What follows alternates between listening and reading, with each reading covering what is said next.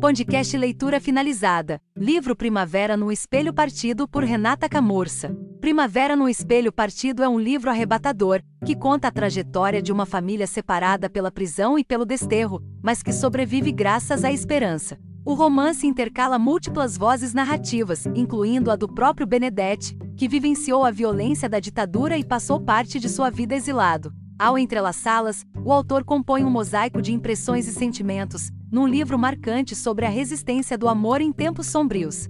O livro Primavera no Espelho é um romance que retrata a vida de uma família em meio ao drama da ditadura e do exílio. Quando vi a temática da obra, já soube que se tratava de uma história bem diferente dos romances que sou familiarizada, porém, me entreguei à leitura de mente aberta. Afinal, estou em uma fase aventureira, em busca de novos gêneros. Infelizmente, não fui arrebatada pela escrita do autor, não é ruim, mas foi uma leitura arrastada, quase fria até metade do livro. Depois aquece e no final, quando tinha tudo para pegar fogo, foi um belo banho de água fria.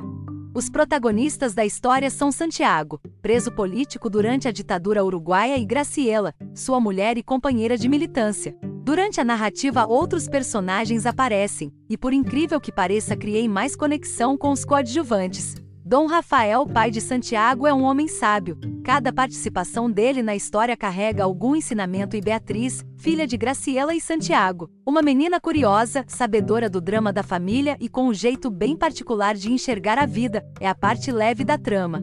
Cada capítulo do livro é narrado por um personagem indicado no título, dando seu ponto de vista sobre os acontecimentos, e de acordo com cada personagem, a história vai tomando forma, ora mais sofrida, outra nostálgica, em seguida confusa, em determinado momento esperançosa e por aí vai. Não espere uma escrita comum e tradicional, o autor usou e abusou de formas diferentes de pontuação para dar corpo ao texto, principalmente nos diálogos e pensamentos dos personagens. E no geral, faz sentido. É uma boa forma de fazer o leitor perceber as mudanças.